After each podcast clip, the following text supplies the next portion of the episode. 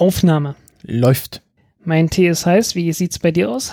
Ähm, hm. Ich habe jetzt gerade nichts sauer. Ich bin äh, gut hydriert für die nächsten zwei Stunden. Du bist gut hydriert, sehr schön. Handy aus? Ja, es ist zumindest äh, so eingestellt, dass es äh, sich nicht zu Wort meldet und auch keine gefährliche Strahlung aussendet. Also, okay, äh, okay, Siri, bitte Weltuntergang einleiten. Aber du, die, die Welt, die steht noch, oder? Oh, weißt du, ich glaube, ich glaube, es geht gerade noch so. Nur gut. It's the end of the world as we know it. It's the end of the world as we know it. 12, 11, 10, 9. Ignition sequence starts. 6, 5, 4, 3, 2, 1, 0.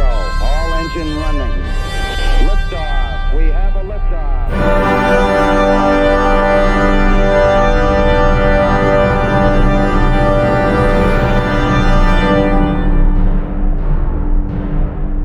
Countdown Podcast Folge 56.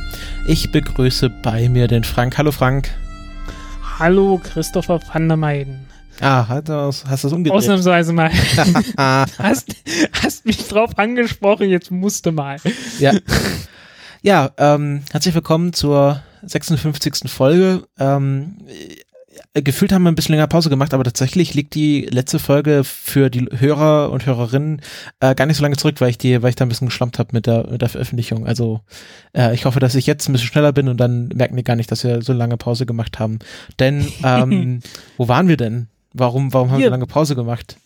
Wir waren äh, weit, weit weg, da wo es nicht mal Netz gibt, es sei denn, es stellt sich jemand hin und äh, versorgt die Leute mit Internet äh, im Hunsrück auf dem Podstock, dem, äh, wie war das immer, Podcaster Barcamp Treffen Dingens da, ne?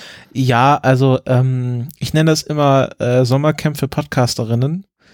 Äh, also Mhm. PodcasterInnen. Äh, ich muss das Gender Gap noch ein bisschen üben, damit ich das sprechen kann. Ähm, Ich muss ganz ehrlich sagen, ich hasse das. ja, ist jetzt nicht mal los. Äh, es ist ja jetzt, äh, müssen jetzt hier dich dran gewöhnen. Ähm, und äh, genau, da waren sowohl Frank als auch ich. Ähm, wir haben dort keine Countdown-Folge aufgenommen, weil ähm, ja viel zu tun. Ähm, dafür haben wir aber eine Folge eines anderen Podcasts aufgenommen, der schon ein bisschen länger nicht mehr gesendet hat, nämlich äh, die Märchen von übermorgen. Das ist ja ein Projekt, was äh, Frank, äh, ich und der Butler, also der Mirko Gutjahr, äh, gemeinsam vor ja gut Reichlich zwei Jahren. ja, reichlich zwei Jahren gestartet haben, wo wir jede Folge äh, der Raubpatrouille Orion besprechen, einer Science-Fiction-Serie, einer deutschen Science-Fiction-Serie aus den 60ern. Die, Und wie man an der langen Sendezeit merkt, von über zwei Jahren muss es da unglaublich viele Episoden geben. Nein, äh, es gibt genau sieben und wir waren bei Episode fünf, ne? genau, wir haben, bei, wir haben vier Folgen produziert und dann äh, aus diversen Gründen hat sich dann einfach die letzten anderthalb Jahre nicht ergeben. Und jetzt haben wir beschlossen, wenn wir schon alle drei vor Ort sind, dann ähm, äh, können wir doch wieder das Projekt aufleben lassen und haben die fünfte Folge äh, Kampf um die Sonne besprochen und haben uns auch tatkräftige Unterstützung von der lieben Judith ähm, geholt, äh, die wir dann auch gleich da behalten haben. Also der hat es anscheinend so gut gefallen, dass sie jetzt auch die restlichen zwei Folgen noch ähm, mit uns äh, die, äh, die Serie zu Ende bespricht und vielleicht schauen wir mal, was wir dann danach mit dieser lustigen Truppe anstellen. Ähm, da, unterm Strich, äh, was ihr euch merken müsst, es gibt eine neue Folge Ramp äh, Märchen von übermorgen, äh, die ihr anhören könnt. Und wir hoffen, dass, dass die nächste Folge nicht erst in anderthalb Jahren erscheint, sondern dass wir das jetzt zeitlich hoffentlich vielleicht noch dieses Jahr zu Ende bringen. Genau. Das war, das war der, der äh, Service-Hinweis für euch. Und wir kommen jetzt äh, zu dem Feedback zur letzten Folge. Ähm, weniger inhaltliches, mehr so äh, kommentariges. Der, der André Heinrichs, also der äh, Kompott, der meinte, ähm, er musste bei äh, nukleares Triebwerk gleich an Project Orion denken. Ähm, äh, Ja, und so Genau. muss das, ne? so muss das, äh, das äh, Project Orion. Äh, hast du ja schon mal vorgestellt hier. Die Älteren werden sich Genau. vielleicht erinnern. Ja, äh, ab und zu komme ich mal drauf zurück. Genau. Äh, willst du mal ganz kurz erklären, was das war, so in drei Sätzen? Äh, in drei Sätzen äh, ein einseitiges nukleares Abrüstungsprogramm wie es mal beschrieben wurde. Äh, Antrieb eines Raumschiffs durch Atombomben. Genau. Und wer das mehr wissen will, der hört sich einfach äh, Franks Grundlagen, äh, Ausführungen zu nuklearer Raumfahrt an, die er über zwei Folgen erstreckt äh, euch dargelegt habt. Ich werde das nochmal verlinken, ist mit Kapitelmarken. Alles so, wie es ist gehört. Genau. Dann haben wir noch einen äh, Kommentar vom lieben 19 Grad bekommen, ähm, der ja ein äh, Patreon-Unterstützer von uns ist. Ähm, und wir haben uns ja bei der letzten Patreon-Unterstützerdanksvorlesung gefragt, ob das 19 Grad Fahrenheit oder Celsius sind. Ähm, und er meinte, das sind Grad Celsius und bei solchen Fragen merkt man, dass man den richtigen Podcast hört. äh, Es hätten ja auch 19 Grad nördlicher Breite sein können. genau, oder 19 Wäre Grad er denn Kelvin. eigentlich? 19 Grad Wäre er nördlicher denn Breite. dann, ich habe habe hier nur mein, mein Mini-Globus, äh, dann wäre er irgendwo auf Kuba, hey. Aber es sind 19 Grad Celsius. Ähm, ich frage mich jetzt natürlich, welche, welche Bedeutung äh, für äh, 19 Grad Username 19 Grad Celsius haben. Ähm, ob, das, ob das die Temperatur ist, bei dem, keine Ahnung, was passiert denn bei 19 Grad? Zieht man keine 19 Jacke mehr Grad. an. Ja, so ungefähr. Äh, die, die einzige Nicht-Mecker-Temperatur äh, der Deutschen liegt ja irgendwo bei, ich glaube, 25,8 Grad bis 26,3. Darunter ist es noch nicht richtiges und darüber ist es zu heiß. Ja, obwohl ich, obwohl ich tatsächlich so 19, 20 Grad sogar bevorzugen würde, so ganz persönlich, aber ich bin auch kein, kein genormter Deutsch, Durchschnittsdeutscher. Genau. Ja, und Jo, Dann hatte noch auf äh, Twitter hatte ich gestern eine sehr nette Diskussion mit dem äh, Ingo Ed Oschny, das ist auch ein treuer Hörer von uns. Ähm, der, also es wird ja äh, g- gestern, heute ist ja Tag der Aufnahme, ist der 29. August 2017 und gestern wurde ja die ähm, die letzt letzt gelandete äh, Falcon 9 Booster ähm, der, der letztgelandete Falcon 9 Booster in den Hafen gezogen. Und ähm, er fragte sich, ob es Bilder von der Bergung gibt, also von ähm, wie das zerlegt wird dann im Hafen.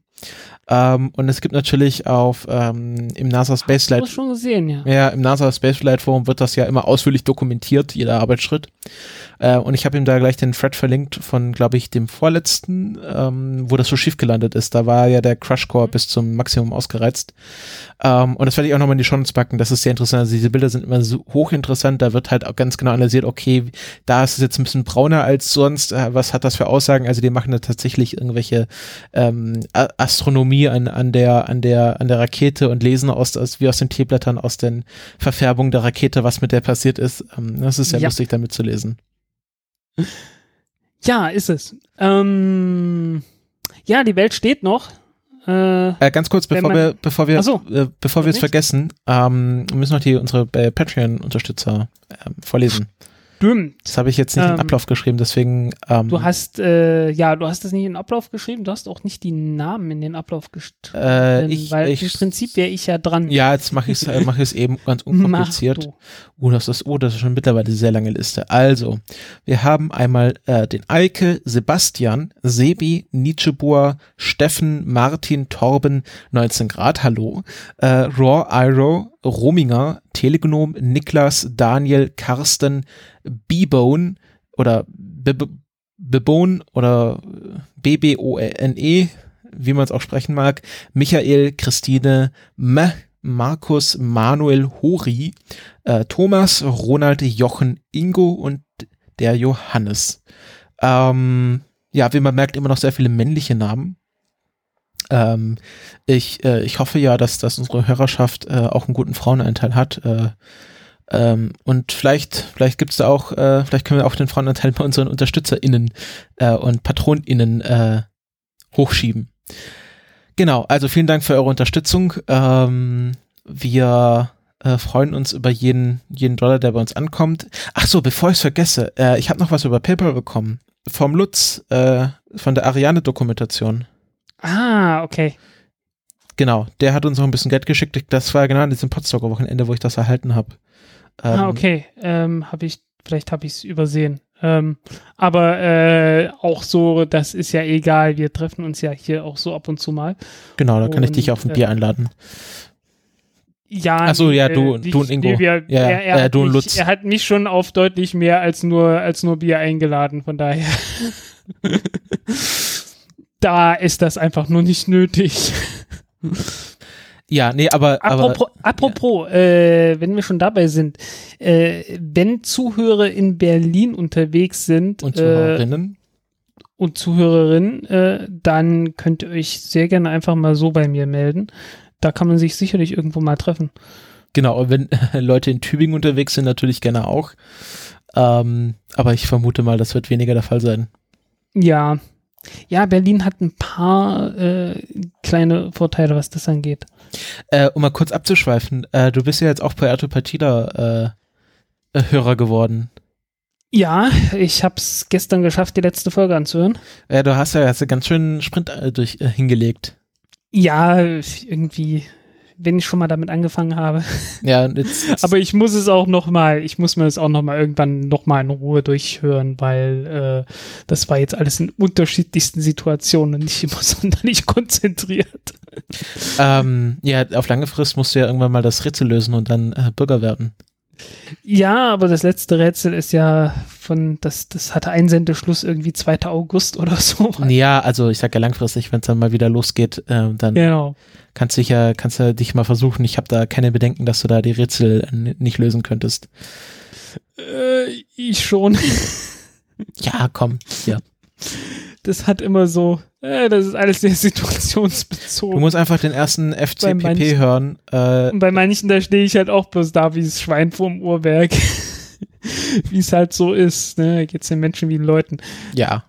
Ich glaube, es haben schon, haben schon dümmere Leute äh, oder weniger begabte Leute die Rätsel gelöst. Ah, jo. Okay, ähm, So. damit beenden wir diese Abschweifung und äh, auch äh, die Genau, abschweifen Feedback tun wir und nachher noch genug. Äh, Lesung und äh, wir kommen jetzt zu ja so einem kleinen aktuellen Thema. Ähm, es gibt ja so so, einen- so einen kleinen Staat, ähm, der hin und wieder Raketen startet und das finden andere Leute nicht so lustig. Ähm, Frank, was war denn da los? Ja, äh, sie berichten vor allen Dingen auch irgendwie etwas äh, merkwürdig immer darüber. Ähm, ja, gestern hieß es dann, äh, Nordkorea hätte eine Rakete auf Japan abgeschossen oder so. Dann hieß es, äh, sie ist hinter Japan ins Meer gestürzt. Und zwar irgendwie so komisch formuliert, off the coast of Japan. Was eigentlich so impliziert, relativ nah dran. Äh, es war irgendwie über 1000 Kilometer dahinter. Und wenn man sich so anguckt, äh, wie, die, wie die Flugbahn war, also äh, zu dem Zeitpunkt war die Rakete, als sie über Japan war, sie war über Japan, aber sie war 550 Kilometer über Japan, so heißen höher als die internationale Raumstation ISS. Und das klang irgendwie in dem Bericht nicht so. aber überhaupt nicht so. Äh, Du Ähm. willst also jetzt mir sagen, dass äh, Nordkorea eine Rakete auf die ISS abgefeuert hat. So verstehe ich das richtig. Nee, nicht wirklich, weil die war zu dem Zeitpunkt nicht dort. Ähm, aber ja, ich weiß nicht, also die, die, die Berichterstattung war irgendwie sehr merkwürdig. Dann hieß es drei Raketen, daraus wurden dann irgendwann ja, drei Raketenstufen. naja, wie man es nimmt. ja, ja. ähm, ja, wieder mal viel Grund gewesen, mich darüber aufzuregen. Dann habe ich äh, nachts um drei ein kleines Modell gebastelt äh, mit der Flugbahn der Rakete. Die haben wir auch fleißig vertwittert und dann kann sich jeder angucken, wie das Ding geflogen ist. Ja, werde ich auch noch mal in den Shownotes vertwittern. Ähm, äh, in den Shownotes vertwittern, Schwachsinn, in den Shownotes verlinken. Äh, Ja. ja. ich finde das, Ähm, war das Übrigens, da, ja, äh, die, die Flughöhe eines typischen Flugzeuges äh, in dem gleichen Modell wäre ungefähr 60 Mikrometer. Okay, und das waren jetzt irgendwie so zwei Zentimeter oder wie war das? Also, Ja, äh, es waren, es waren ein paar Millimeter, ein paar Millimeter. Also Okay. es hätten so, glaube ich, vier Millimeter sein müssen Ja. oder fünf. Ja, das, äh, es ging ja auch irgendwie dann, äh, ich habe das gelesen und dann stand irgendwie, ja, die japanische Regierung sagt hier, die Leute in der Region sollen hier äh, Schutzräume aufsuchen. Genau. Äh, also man hat das Gefühl, dass das jetzt Krieg ausbricht. Ja, obwohl die eigentlich zu dem Zeitpunkt schon sehr lange hätten wissen müssen, dass da, dass das Ding auf jeden Fall irgendwie 1000 Kilometer dahinter in- erst ins Meer stürzt, weil so eine Rakete fängt an zu fliegen und dann fliegt die halt weiter. Und du kannst nicht irgendwie rechts ranfliegen, weil du hast noch nicht mal Atmosphäre, um irgendwie abzubremsen. Ja, also, Also- ich, ich will, ich würde mal, ich würde mal vielleicht sagen, dass ähm, dass vielleicht Nordkorea das äh, nicht, also die, die müssen ja auch gewusst haben, Sie dass hätten über es Jahr. kommunizieren müssen. Äh, Ja, das vielleicht stimmt. haben sie es auch, vielleicht haben sie es auch getan, es hat bloß keiner gesagt, dass sie es getan haben, wer weiß. Äh, die Südkoreaner haben auch äh, irgendwie drei Raketen äh, getestet und kurz danach hat Nordkorea auch drei Raketen getestet. Äh, über das eine wurde berichtet, über das andere nicht. Ja, klar, dass da, also ich, ich würde schon mal, ich würde schon mal behaupten, dass es, dass es eine Art Pro Provokation oder Reaktion von Nordkorea war. Also, dass sie die, diesen Effekt, den sie damit hatten, also dass, dass, äh, dass sie hier äh, ein, eine Machtdemonstration vielleicht auch gegenüber Muss Japan in gezeigt die- haben. Muss nicht unbedingt, muss nicht unbedingt eine Ja, Reaktion auf aber- irgendwas gewesen sein. Es geht ja darum, Äh, wie geht man damit um? Also sagt man jetzt Mhm. hier, hier böses, böses Nordkorea. Also ich finde schon, dass du damit recht hast, dass, dass äh, auch, also dass auch Südkorea Drohgebärden oder, oder, oder Machtdemonstrationen gegenüber Nordkorea zeigt, das ist natürlich auch ganz klar. Ähm, aber ich würde mal auch behaupten, dass, also, dass, dass da auch ein ähnlicher Hintergedanke bei Nordkorea hinter war. ja, natürlich. Ähm, Es geht ja darum, dass Ich- man sowas gleichwertig ich wünsche mir einfach bloß, ich wünsche mir einfach bloß eine vernünftige Berichterstattung. Weil kurz danach kam gleich von CNN eine Grafik äh, mit der ungefähren Flugbahn und diese ungefähre Flugbahn führte zufällig äh, wirklich quer über Hokkaido. Also es hätte keine Flugbahn gegeben, bei der die Flugbahn noch länger, noch mehr Strecke über Hokkaido geflogen wäre. Und da war irgendwie sofort klar, äh, dass wenn da schon ungefähr dahinter steht, das wird sie dann wohl nicht sein. Und das ist dann mit Absicht so gemacht worden, dass das halt möglichst bedrohlich aussieht. Ja, und dann gab es ja nochmal neue Schaubilder, wo es nur so dieses eine Kap gestreift hat, also Genau, von ja. der Flugbahn her. Und das sind, das sind die Nachrichten von Japan selbst gewesen. Ah, okay. Also irgendwie, Ja, ich meine, hm, man steckt jetzt auch nicht drin. Also ich glaube, wenn man steckt nicht drin. wenn, ja, nee, vor allem ich, ich wünsche mir einfach bloß, ich wünsche mir einfach bloß eine vernünftige Berichterstattung, dass man weiß, woran man ist. ja, aber ich kann, ich kann auch verstehen, also wenn wir jetzt dort wohnen würden, dann äh, also hätte ich wahrscheinlich auch ein anderes Gefühl dabei. Ja. Also wenn wenn Wie gesagt, wenn ich, wir jetzt in aber dann, Hokkaido dann würde ich, würden, dann würde ich ja erst recht, dann würde ich erst recht eine vernünftige Berichterstattung äh, ja, fordern. ja, das stimmt. Aber und ich kann auch verstehen, dass dass und so das ja, nee, aber ich kann schon verstehen, dass das dann nochmal ein anderes Gefühl ist, wenn man halt äh, mit dieser Bedrohung auch lebt. Also wir haben in Deutschland nicht das äh, direkte Risiko von Nordkorea beschossen zu werden. An, es ist ja nochmal eine andere Geschichte in Japan und Südkorea. ja. Es ist ja genau das gleiche wie ähm, ich habe jetzt erst so eine Dokumentation über, über äh, diesen ASF gesehen, also und da ging es auch darum, ähm, es ist nochmal anders, wenn man den Nahostkonflikt irgendwie von Deutschland auslösen will Äh, oder wenn man der ASF. also als ist- Aktion der Sühnezeichen Friedensdienst. Ach so, hm. Ähm, also ich habe da einfach eine, eine AD-Dokumentation gesehen und äh, da ging es halt auch darum, ist nochmal eine andere Geschichte, wenn man den Nahostkonflikt von Deutschland auslösen will. Wenn man da halt irgendwie am, am Küchentisch sitzt und mit anderen Leuten diskutiert oder wenn man halt wirklich vor Ort ist. ja. Und äh, ich denke, wenn man halt in Südkorea oder auch Nordkorea oder in Japan lebt, also Länder, die unmittelbar nebeneinander liegen, dann denkt man vielleicht auch über das Problem nochmal anders. Aber du hast natürlich schon recht, also ich, ich würde mir auch irgendwie eine, eine kühlere Berichterstattung in dem, in dem Bereich wünschen. Du bist ja auch ein bisschen ein gebranntes Kind, was, was Nordkorea angeht. Ja. Und ja, also wie gesagt, man, man merkt halt, dass da auch mit Absicht äh, ge- angeheizt wird. Und äh, ja, Ja. aber wie gesagt, es, es geht besser. Es geht einfach besser, weil einfach bloß, einfach bloß abwarten, Informationen dann nehmen und wenn sie kommen und nicht und, und vor allen Dingen nicht mit Absicht äh, irgendwie äh, möglichst bedrohliche Nachrichten konstruieren, was hier ja passiert ist. Ja, ja. Gut, ähm, aber ich glaube, ich glaube, damit können wir, also es gibt ja auch jetzt keine neuen Erkenntnisse darüber hinaus, oder? Man weiß jetzt nicht, was für eine Rakete das war oder, oder Äh, wozu sie es hieß hat. eine Tebodong 12 Rakete. Ähm, war auch nicht der erste Test. Es, die hatten davor schon eine Reihe von Tests gehabt, äh, aber die haben sie nicht auf, auf Weite gemacht, sondern auf Höhe. Mhm. Und von daher wusste man schon, okay, die haben eine Rakete gebaut, die äh, eine entsprechende Reichweite von ein paar tausend Kilometern hat. Und das war jetzt halt der erste Flug von der Rakete mit halt tatsächlich äh, einer gewissen Reichweite. Ja, ja. Äh, aber ich glaube, wir können jetzt auch das Thema dabei abschließen. Äh, Genau. Ging ja entfernt um Raumfahrt, von dem her haben wir gedacht, nehmen wir das kurz rein. Ja, also im Prinzip hätte man auch sagen können, nicht äh, die Rakete ist über, über Japan geflogen, sondern man hätte auch sagen können, ja, sie ist äh, über Nordkorea in den Weltraum gestartet worden und ist hinter Japan wieder in die Atmosphäre eingetreten. Ja, genau. Also man würde ja auch nicht sagen, die ISS tritt in den japanischen Luftraum ein. Genau. Ähm, gut, dann Ist natürlich jetzt, ist natürlich, äh, um das klarzustellen, also die, äh, dieser Ausdruck wäre natürlich genauso ähm, grenzwertig gewesen, ne? Jetzt zu sagen, ja, sie ist da in den Weltraum geflogen und da wieder runtergekommen, ist genauso grenzwertig wie zu sagen, äh, es fliegt drüber. Aber naja. Ne? Ja. Gut, ähm, dann kommen wir jetzt zu unseren Hauptthemen. Äh, und da steht uns eine neue Soyuz. Ähm, ist das, ich, ich, dummerweise, ist das jetzt die Rakete oder ist es das Raumschiff, von, von was wir reden? Das, äh, ich glaube, dass die letzte Version vom Soyuz Raumschiff ist äh, draußen. Das ist doch die, ist M die, die aktuelle nee, MS. MS, ah, genau.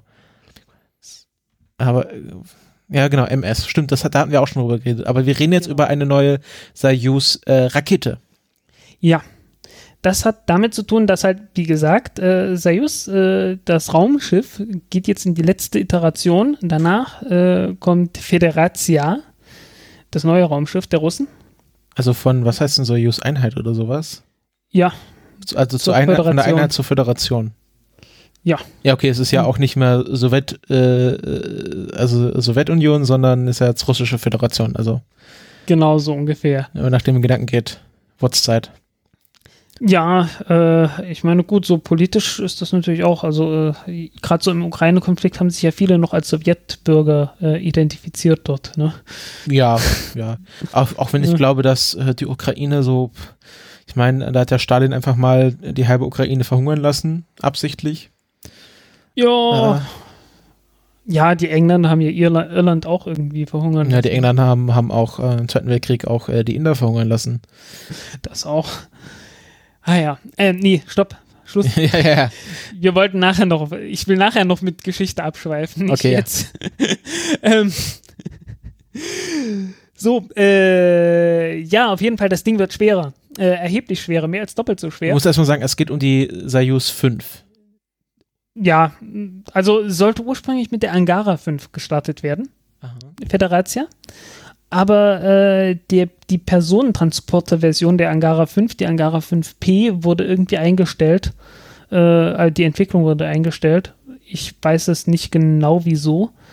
Hat möglicherweise was damit zu tun, dass der ähm, das Vostochny, also der, der östliche Raumflughafen, äh, doch sehr hinterm Plan zurückgefallen ist, nach diversen Geldschwierigkeiten, äh, Streiks, Korruption und äh, allem drum und dran. Und äh, von daher natürlich auch die, auch die Raketen dann etwas später starten und du brauchst halt, äh, ja, brauchst halt entsprechend eine zuverlässige Rakete, die das Ganze startet. Ne? Und wenn du keinen Ort hast, von dem aus du die starten kannst, dann hast du, ent- fehlt dir die, die Erfahrung damit, jada jada, ne? Mhm, ja. Also hat man irgendwie entschlossen, ist, äh, dass man äh, eine andere Rakete benutzt und äh, die nennt man jetzt einfach Soyuz 5. Punkt. Erweckt Vertrauen oder so, ich habe keine Ahnung. ähm, und äh, die hat mit der Soyuz-Rakete relativ wenig zu tun. Äh, relativ wenig heißt, äh, ein Bauteil ist noch das gleiche geblieben, nämlich äh, das Triebwerk der Oberstufe. Das wird wieder das RD 0124 sein, äh, das derzeit auch schon mit der Soyuz fliegt. Aber es wird nicht nur eins sein, sondern gleich zwei davon. Uiuiuiui. Ja, brauchst mehr Schub. Mhm. Was willst du machen, ne? Ähm, okay, das ist die Oberstufe. Ähm, darauf kommt dann das, äh, kommt dann das Raumschiff und äh, alles picobello. Ähm, es ist jetzt eine etwas merkwürdige Oberstufe, weil dieses RD 0124 Triebwerk ähm, hat alleine schon äh, vier Brennkammern und vier äh, Düsen. Bei zwei Triebwerken oder wie? Wenn jetzt, nein, bei einem. Achso. Bei. Wenn du jetzt Hä? zwei davon verbaust, hast du acht. Äh, Vier Düsen? Ich, also, okay, ja, reden wir weiter. Ah, du, du hast halt, ähm, so ein Raketentriebwerk besteht ja nicht nur aus den Brennkammern und aus den Düsen, sondern auch aus den, aus den ganzen Pumpen und den ganzen Kram. Und hat halt bloß eine Pumpe, aber diese eine Pumpe äh, pumpt halt den Treibstoff äh, in alle vier Brennkammern rein. Hat den großen Vorteil, dass man äh, weniger Probleme hat mit irgendwie äh, Vibrationen und so weiter. Also mit die, die Verbrennung ist einfach stabiler. in einer kleinen Düse. Erstens. Und zweitens, äh, äh, in einer kleinen Düse, in einer kleinen Brennkammer. Äh, und zweitens, wenn du eine, eine kleinere Brennkammer hast, brauchst du eine kleinere Düse. Eine kleinere Düse, äh, da geht es ja immer bloß darum, äh, du hast einen kleinen Durchmesser an der einen Seite und einen großen Durchmesser auf der anderen Seite. Mhm. Ähm, und wenn du so ein gegebenes Verhältnis hast von 1 zu irgendwas, äh, was weiß ich, 1 zu 120 oder so, ähm, dann musst du einer bestimmten Form folgen. Und umso größer die, die Düse wird, umso länger wird die dann auch. Und wenn du jetzt anstatt von einer Düse vier Düsen hast, dann kannst du die viel, viel kürzer bauen. Und hast trotzdem noch das gleiche Expansionsverhältnis und die gleiche Effizienz. Weil die sich, weil die Düsen sich untereinander addieren, oder wie? Ja, weil du halt die nebeneinander baust. Ah, Und Also nicht du einfach kannst, das also eine riesengroße. vier kleine Düsen haben die gleiche Wirkung wie eine große, oder das ist, Genau, also die, du hast halt vier, vier Düsen an vier kleinen Brennkammern, die jeweils ein Viertel von dem Schub leisten, den eine große Brennkammer hätte. ja. Aber die Ja, große stimmt. Brennkammer bräuchte halt eine große Düse. Ja. Wie man ja so beim, beim Merlin-Triebwerk oder sowas sieht. Ne? Dieses Merlin-Vakuum-Triebwerk hat ja eine riesengroße Düse hinten dran. Mhm. Ja? Und das umgehen die damit, dass sie halt einfach acht kleine Brennkammern haben und acht kleine Düsen, die trotzdem äh, ein sehr ordentliches Expansionsverhältnis haben und damit ziemlich effizient sind. Ähm, und äh, dadurch hast du eine sehr kurze Oberstufe Ja. und kannst die, kannst die Rakete halt äh, insgesamt etwas kürzer bauen. So, ähm, das ist der obere Teil. Was ist drunter? Naja, drunter äh, ist etwas, das äh, sehr stark an die Zenit-Rakete erinnern wird. Okay. Die Zenit-Rakete ist äh, eine Rakete, die wurde mal eingeführt in den 80er Jahren, ich glaube 86 oder 85 oder so, äh, von der Sowjetunion. Ähm, und besteht im Wesentlichen aus dem Booster, der dann später der Booster von der, äh, von der Energia-Rakete geworden ist, mit der der Buran gestartet ist. Ne? Und die hat ja so, so vier Wasserstofftriebwerke in der Mitte in der Hauptstufe und ringsum dann noch vier äh, Booster-Raketen, Ja. so ähnlich wie Space Shuttle. Und diese Booster-Raketen, die hatte man davor schon als normale Rakete getestet. Ah, okay. Das ist die Zenit-Rakete. Ah, Ähm, also die Zenit-Rakete war dann sowas, was, was die Space Shuttle Booster, also wenn, wenn, wenn man Genau, sich vorstellt, genau. die Space Shuttle Booster wären richtige Raketen. Ah, okay. Genau, was ja, was ja auch mal geplant war, diese Ares-1-Rakete, sollte ja genau das sein. Ah, Ne? Da sollte unten so ein Booster sein, oben noch eine Oberstufe drauf, äh, da drauf noch ein Raumschiff und äh, alles doll. Äh, hat man nicht gemacht, weil zu dumm. Egal. Äh, Wurde der dann gleich von Obama eingestellt, oder? Dieses Ares-Programm. Ja, das war das, äh, wie hieß das Ding? Constellation, ne? Ja, das war ja dieses Bush-Ding, das nach Challenger, Genau. Columbia, Genau, ja. Äh, Columbia, glaube ich. Columbia. Ja, Columbia. genau. Jo. Ähm, jedenfalls äh, so ein Booster, okay, das Triebwerk ist ein kleines bisschen anders, kann in zwei Richtungen geschwenkt werden. Bei dem Booster konnte man es bloß in eine Richtung schwenken, aber äh, ja, egal. Letzten Endes ungefähr das gleiche Triebwerk. Und das Triebwerk, um das es geht, ist das RD171 Triebwerk. Das stärkste Ding, wo gibt. Mhm. Äh, abgesehen vom Space Shuttle Booster. Der hatte noch mehr Schub. Ansonsten ist das halt echt so das, das, das, das dollste Aber Ding. das, das gibt. RD171 ist ja äh, ein, ein ähm, hier flüssig Booster, flüssig Triebwerk Genau, ja. und genau, Space Shuttle. Booster waren ja Verstofftriebwerk. Genau, ja. Also ansonsten ist das halt wirklich so das, das stärkste Ding, das es gibt. Und, War da nicht äh, die Amerikaner, die da sagen, ha nee, wenn man das anders irgendwie rechnet, dann haben wir die irgendwie einen Stein. Genau, weil die haben auch vier Brennkammern. Wer? Die RD171 Triebwerke. Und was, Die was halten die Amerikaner nochmal dagegen? Das ich. Äh, das F1-Triebwerk von der so, Saturn-Rakete, ja. das halt nur eine riesengroße Brennkammer hat. Nicht sehr effizient, irgendwie komisches Ding, wo man lange gebraucht hat, bis das äh, stabile, eine stabile Verbrennung hatte. Und die Russen haben halt gesagt, ja, äh, den Scheiß tun wir uns nicht an, wir bauen die einfach kleiner und bauen dafür vier davon. War das nicht Das so, dass, ist- dass man die F1-Triebwerke nicht testzünden konnte vorm Start? Weil das, weil das, äh, das der Treibstoff die Triebwerke Nee, zerfressen nee, das waren andere, das waren Ach so. andere. Äh, ah, das, nicht die Atlas-Rakete, die andere. Die Mercury Die Redstone? andere. Nee, nee, auch nicht. Äh, Gemini-Programm, mit was sind die geflogen? Ich komme gerade nicht drauf. Titan-Rakete. Ah, Titan, okay, die konnte man nicht testzünden. Ja, genau. Okay. Ich war jetzt kurz am überlegen, wie, wel- welche, welche Raketen gab es alles noch. ja. Ähm, ja, jedenfalls. Ähm, das Problem mit diesen, mit diesen Zenit-Raketen ist, äh, die wurden nicht nur in Russland gebaut und damals war das scheißegal. Da wurde halt noch ein Teil davon in der Ukraine gebaut. Die Triebwerke der ersten Stufe kamen aus Russland. Äh, die Tanks und alle Strukturen, die kommen von Justmasch aus der Ukraine. Ja. Die Oberstufe von der Zenit-Rakete äh, mit RD-120-Triebwerk und einem RD-8-Triebwerk äh, kam auch aus der Ukraine. Und äh, das wurde alles nicht mehr gebaut. Also, beziehungsweise das ist jetzt halt, es, es kommt aus der Ukraine und ist damit, äh, sagen wir mal, politisch etwas sensibel geworden. Und jetzt muss man das halt alles in Russland bauen. Äh, ja, und das, dafür hatte man natürlich keine Anlagen und nichts. Ne? Mhm. Äh, witzigerweise gibt es jetzt wohl doch irgendwo gerüchteweise einen Deal, dass äh, die Ukraine doch wieder zwölf Zenit-Raketen für äh, an Russland verkauft, weil Justschmasch natürlich jetzt ein Problem hat. Äh, irgendwie alle Abnehmer sind weg. No, äh, die die Vega-Rakete soll irgendwie umgestellt werden auf äh, auf auf äh, eine, ja, auf ein Methantriebwerk irgendwann, das dann halt ein deutsches ist. Aber die Avum-Rakete, also erstmal kommt jetzt diese Avum-Oberstufe und Avum Plus kommt auch noch für die Vega-Rakete, aber dann kommt irgendwas anderes. Und äh, aus der Zyklon-Rakete, ob daraus noch was wird, das muss man abwarten. Also die, es gibt eine äh, durchaus ganz gute äh, ukrainische Raumfahrtindustrie, äh, aber die liegt halt zurzeit ziemlich brach und da mh, kann es durchaus sein, dass da politische Kompromisse eingegangen werden. Ah, okay. Also Wirtschaft vor Politik. Genau, so ungefähr. Ähm, ja.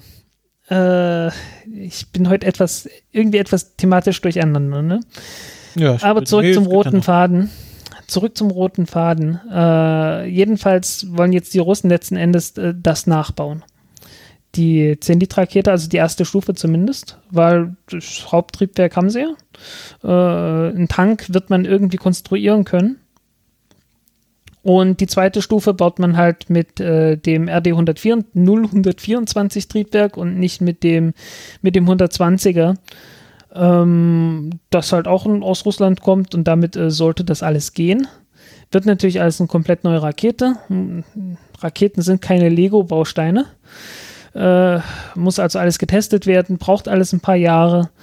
Soll, glaube ich, äh, wann war das? 2022 oder 2021 das erste Mal fliegen? Irgendwas um den Dreh? Ja, also 2022 erster Testflug und 2024 erster ähm, äh, äh, Crewed Bemannter. Ja. bemannter Start. Genau. Und äh, ja, das ist dann halt so, so Stand der Dinge. Ähm, was die Rakete auch noch tun wird, ist die Angara 3 Rakete, die auch nicht weiterentwickelt wurde, äh, zu ersetzen als ja, so als so, so mittelschwere Rakete für alles, was für die Angara 5 zu schwer wäre. Mhm, okay. Ähm, aber die Soyuz 5 Rakete wird dann kein Soyuz Raumschiff mehr beherbergen, sondern ein Federatia Spacecraft Raumschiff. Genau, ja. Aber wird halt den, den äh, alten Namen der Soyuz-Raketen irgendwie weitertragen. Ja, gut. Es gibt ja auch noch die, die Soyuz 21V-Rakete, äh, was irgendein russischer Buchstabe ist, der nicht V heißt. Ich habe keine Ahnung welcher. Müsste ich jetzt sehen, 2.1V? Ja, das ist ganz bestimmt irgendein anderem im, im, im Alphabet. Ja, ja, ich Wahrscheinlich jetzt das der dritte. Was ist denn der dritte Buchstabe im russischen Alphabet? Ich Wahrscheinlich ist es der. Äh, Im Kyrilischen, Alphabet, ja. Das kann ich ja gerade noch so. Es gibt ein, es gibt einen Buchstabe, der sieht aus wie ein lateinisches B und das wird wie ein W ausgesprochen. Und dann gibt es Ah, noch, okay, vielleicht, vielleicht ist es das, ja. und dann gibt es noch so ein, so ein äh, kleines B mit Dächchen und das ist dann das B. Und das ist ganz lustig, Mhm. weil das, äh, das kyrillische Alphabet, jetzt schweife ich ganz mal ganz kurz ab, das kyrillische Alphabet kommt ja äh, vom griechischen Mhm. Ah, Alphabet. ja, das, das ist das B. Es ist das B. Ja. Das ist so ein kleines V, ja. Genau. Ähm, das kyrillische Alphabet kommt ja vom griechischen Alphabet. Ja. Und das B, äh, also das W, das V sieht aus wie ein B im Kyrillischen, weil ähm, Neugriechisch werden alle Beta-Buchstaben mit V ausgesprochen. Also im Neugriechischen heißt es nicht Bibliothekos, sondern Bibliothekos. Und deswegen gibt es im Russischen Ach, ein. V, was aussieht wie ein B. Ach Gottchen. Genau. Die Griechen sprechen auch das Gamma nicht mit G aus, sondern mit J. Deswegen ähm, heißt es eigentlich nicht Gyros, sondern Gyros. Mhm. Wieder was gelernt, gell? Ja, das wird alles noch viel komplizierter, als ich dachte. Äh, egal. Ähm, ja, auf jeden Fall. Also es gibt halt drei Soyuz-Versionen, ne? die, die 2.1a, 2.1b und 2.1v. Was im, im kyrillischen Alphabet einfach bloß die dritte Variante ist. Und die hat ja äh, zurzeit das NK33-Triebwerk unten drin. Ja. Einfach bloß und, und ohne Booster. Und äh, als Alternative das RD193-Triebwerk, was eine vereinfachte Variante vom RD191-Triebwerk ist. Mhm. Irgend sowas. Also äh, ganz komisch. Wird denn Ja. die, ähm, die klassische Soyuz-Rakete mit den Boostern über 2024 hinaus benutzt? Ich fürchte nicht.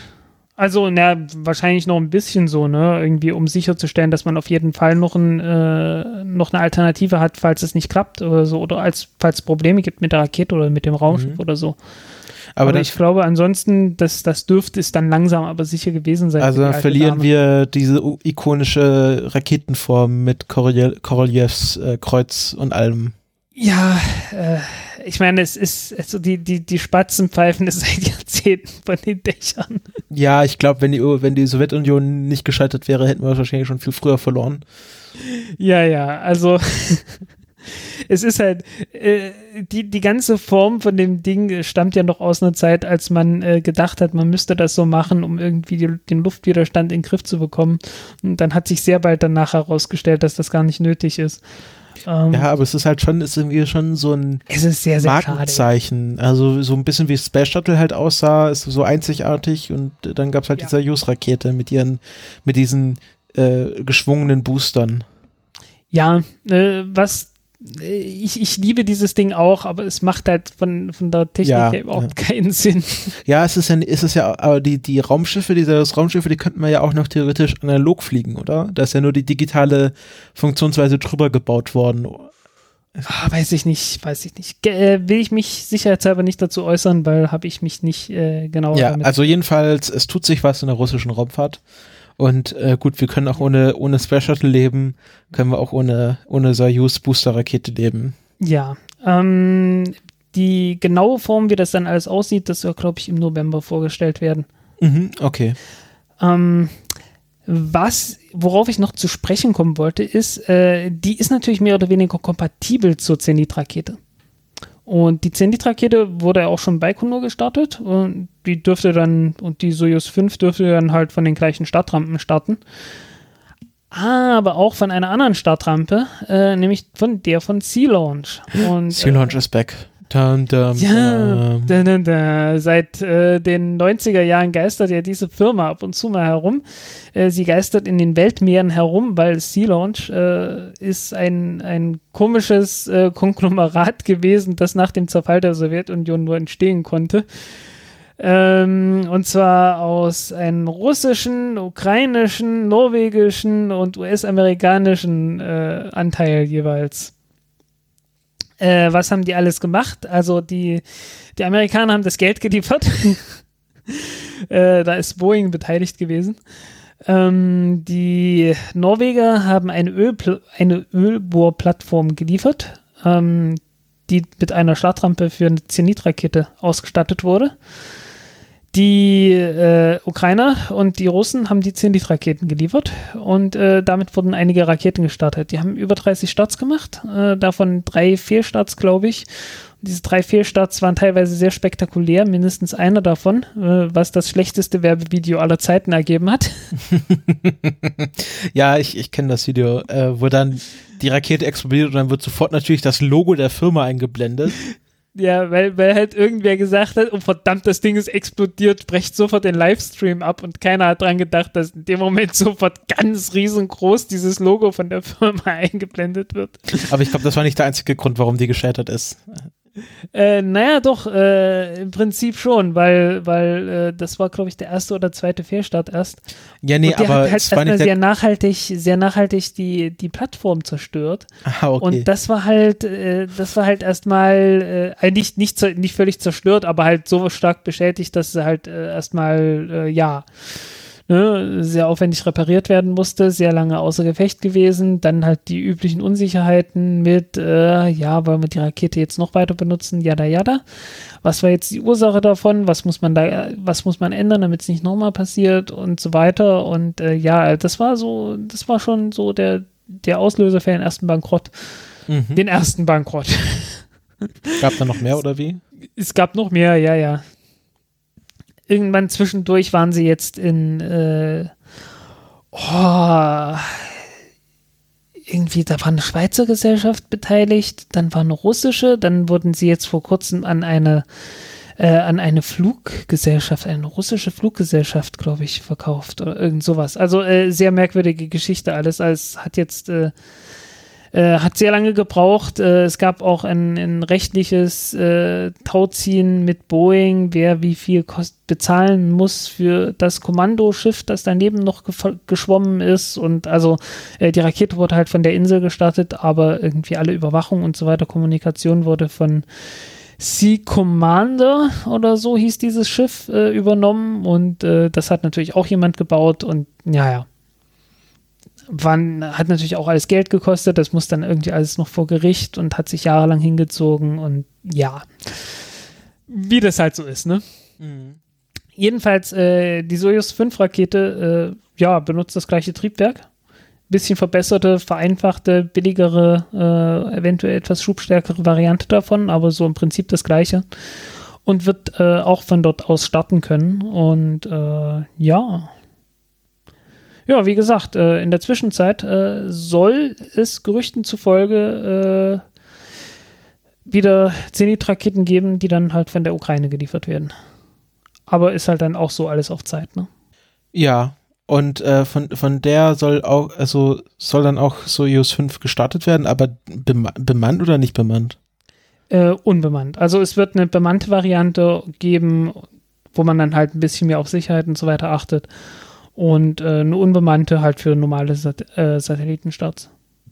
Okay, und äh, die bemannten dann weiterhin von Baikonur aus. Jo, genau. Okay. Ähm, gut, dann können wir ja. Und ja, im Baikonur ist man dann halt auch, also in, in nicht im Baikonur, äh, in ringsrum, in Kasachstan ist man dann relativ froh, dass recht bald die Proton-Rakete irgendwann abgelöst werden soll. Okay, wieso? Weil, äh, naja, weil die, die Proton-Rakete ist halt genauso wie die chinesischen langen Marschraketen. Äh, 1 bis 4 ist halt äh, mit, mit UDMH und so weiter, also mit relativ giftigen Treibstoff, Ah, ja. der nicht komplett verbraucht wird beim Flug, ne, weil du hast immer so einen Rest von einem halben Prozent oder so. Und die kommen halt irgendwie wieder runter. Und so ein halbes Prozent sind halt mal eben so zwei Tonnen äh, äh, unsymmetrisches Dimethylhydrazin oder sowas. Oder eine Tonne. Und der Rest ist dann äh, äh, Stickstoff-Tetroxid. Das will, Ähm. man, will man nicht im Garten haben. Nee, genau. Äh, okay, Gärten sind jetzt in der, in der kasachischen Steppe nicht allzu verbreitet, aber man will es halt trotzdem nicht haben. Ja. Ist auch sehr gut verständlich. Also dann wird das so eine Allround-Rakete oder wie ist das? Ähm, naja, so halt so eine mittelgroße, mittelgroße halt, äh, ja, für bemannte und unbemannte Flüge. Alles, was noch größer ist, macht dann die Angara 5. Und es gibt so Pläne, äh, seit einer halben Ewigkeit allerdings, und äh, ob die finanziert werden, ist die dritte Frage, ähm, dass man auf der gleichen Basis dann eine richtig große und schwere Rakete baut. Also die, die Angara 5 Rakete kennt man ja, äh, hat so äh, ein, also besteht so aus diesen universellen Raketenmodulen oder so. Ähm, und davon werden für die Angara 5 als fünf dieser Module nebeneinander gebastelt. Äh, eins in der Mitte, vier als Booster. Und das gleiche könnte man natürlich auch mit der, So- mit der Soyuz 5 Rakete machen. Und hat dann halt eine richtig, einen richtig großen Klopper, der dann mal eben 100 Tonnen Fracht äh, in Orbit bringen kann. So Pläne gibt's, werden schon seit längerer Zeit diskutiert. Ob das jemals finanziert wird, ist eine zweite Frage. Hängt halt alles davon ab, äh, ja, wie sich halt die Wirtschaft entwickelt, wie sich die Politik entwickelt. Ja, ne? Das übliche halt. Derzeit sieht's eher nicht danach aus. Ja, gut, äh, äh, ich weiß nicht, wie es gerade im Rubel geht, aber russische Wirtschaft ist ja auch nicht so rosig zurzeit. Ja. Ja, auch schon seit längerer Zeit nicht, halt wegen Erdölpreisen und so, ne? Gut. Ähm, die, äh, die ganze Soyuz 5-Geschichte kommt ja daher, dass man auch kein Geld mehr hatte. Ne? Also man, man hatte noch wesentlich, äh, wesentlich komplexere Pläne gehabt. Äh, es gab mal ein Soyuz 5-Konzept mit äh, einem, boah, wie hieß das Ding? Ich glaube RD 0146 oder RD 146 Triebwerk, das methanbetrieben sein sollte. Äh, aber solche Extravaganzen hat man dann jetzt doch lieber sein lassen und, und gesagt, wir nehmen vorhandene Technik, damit das Ganze billiger wird. Okay. Du. Dann war es das, glaube ich, jetzt zu Soyuz 5, oder? Ja, Und jedenfalls hatte mich bei dem Thema diese äh, Sea Launch-Geschichte äh, darauf gebracht, dass es äh, nicht das erste Mal war, dass, äh, dass Raketen vom Meer aus gestartet wurden. Ja, jetzt äh, musst du kurz, also wir machen jetzt so eine Art Grundlagenthema oder wie, wie Genau, ich habe so nicht ganz verstanden, was du jetzt. das war das nächste, das war das nächste Thema. Ja, Äh, du, du, du willst immer so, äh, so, so elegant überleiten, aber wir müssen ja irgendwie den Leuten erklären, was jetzt passiert, damit die nicht völlig verwirrt sind. Ja, wollte ich auch machen, aber ähm, wie gesagt, irgendwie, ich, ich hatte gedacht, ah, ich will noch ein anderes Thema besprechen und ich kam darauf, äh, halt wie gesagt, dadurch, dass die Sea Launch ja von, vom Meer ausgestattet werden, noch dazu von einer Ölbauplattform, kam mir in den Sinn, sowas gab es schon mal, auch davor schon, und zwar vor der afrikanischen Küste. Betrieben von äh, den Italienern. Und äh, darüber wollte ich dann mal reden. Tja, dann mach das doch.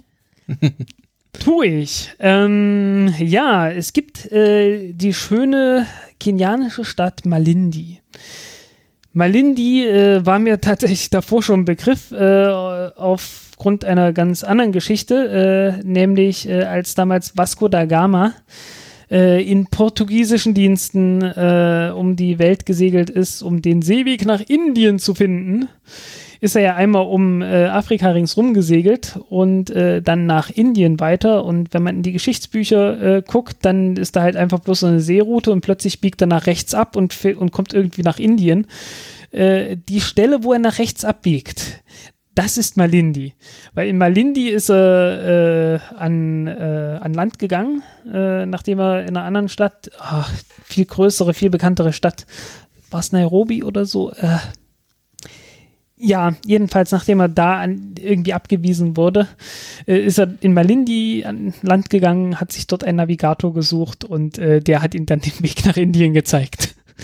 Also den hat er nicht von alleine gefunden, sondern der hat einfach sich durchgefragt, wo geht's denn hier nach Indien? Hat sich Ähm, durchgefragt.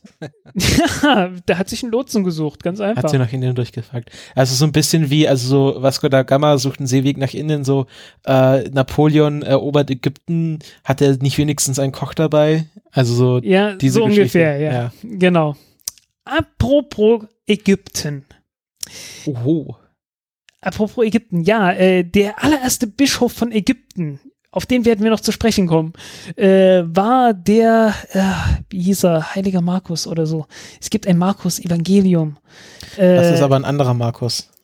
es, es, es ist jedenfalls dieser Markus, um, Ach so, ah, den Mark, ich meine. der Evangelist Markus meinst du? Ja, ja, genau der, genau der. Äh, um den geht's mir jetzt gerade. Er war der erste Bischof von, von Alexandria. Achso, das wusste ich nicht. Ja. Begründer der koptischen Christen, also der koptischen äh, Religion, äh, also christlich Sekte, ist das eine Sekte oder? Nein, nein, das ist eine nee, also- anerkannte, die sind, anerkannte die sind auch ganz gut mit den Ka. Katholiken, die, also die sind auf einem guten Fuß mit den Katholiken sogar. Ja, die haben aber ihren eigenen Papst und der sieht irgendwie ganz lustig aus, weil er völlig übertriebene, völlig übertriebenen äh, Schmuck und so weiter trägt. Naja, der katholischen Kirche könnte man jetzt äh, kein, ke- keinen Spartanismus vorwerfen. Ja, aber, aber der, aber der Papst äh, der katholischen Kirche, der trägt immer so ein sehr einfaches Gewand. Auch erst seit kurzem. Also unter Benedikt war da noch viel mehr Bling Bling. Äh, Ja, guck dir mal die koptischen an. Koptischer Papst. ja, ich, ich muss ja, mal, also gut, das hat so ein bisschen was von, von orthodoxer Kirche. Ja, kann durchaus sein. Äh, ich, ich, ja, ist halt etwas, ja.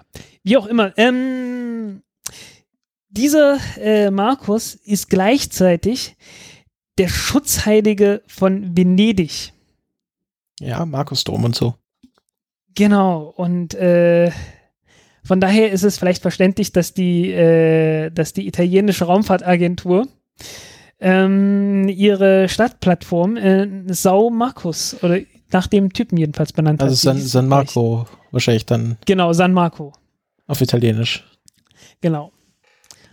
Ja, äh, wollte bloß mal irgendwie kurz sagen, äh, es, also es, es gibt da die bahnwitzigsten Verbindungen irgendwie Mhm. Ja, ja. in der Geschichte.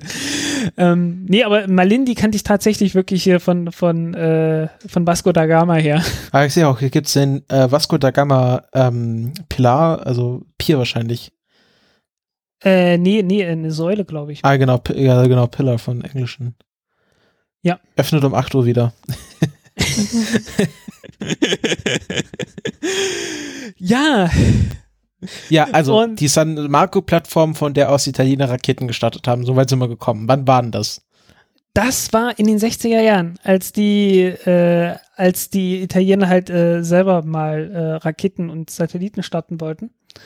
Und gemacht haben sie das mit einer der unterschätztesten und äh, erfolgreichsten äh, Raketen, die die Amerikaner jemals gebaut haben. Nämlich. Die Scout-Rakete. Oh.